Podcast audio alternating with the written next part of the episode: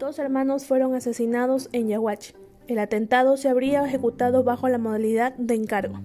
Los hermanos Digner y Maylin Cutaitón Mendoza, oriundos de Quevedo y populares tiktokeros, fueron asesinados en una zona de la parroquia Virgen de Fátima, pertenecientes al cantón Yaguachi de la provincia del Guayas.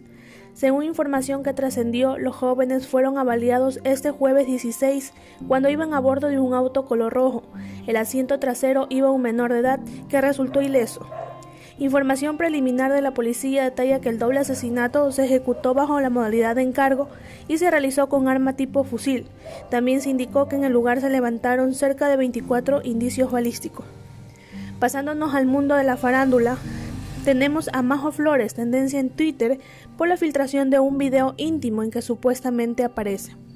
La periodista ecuatoriana María José Flores, más conocida como Majo, fue tendencia en Twitter ayer jueves 16, luego de que sus usuarios en dicha red social utilizaran un hashtag como Majo Flores. Los cibernautas alegan que en Internet se había filtrado un video íntimo en el que supuestamente aparece la presentadora de deportes. Ante la existencia de este supuesto clic, las redes sociales señalaron de mensajes de apoyo hacia Flores, informó para ustedes Patricia Ullauri.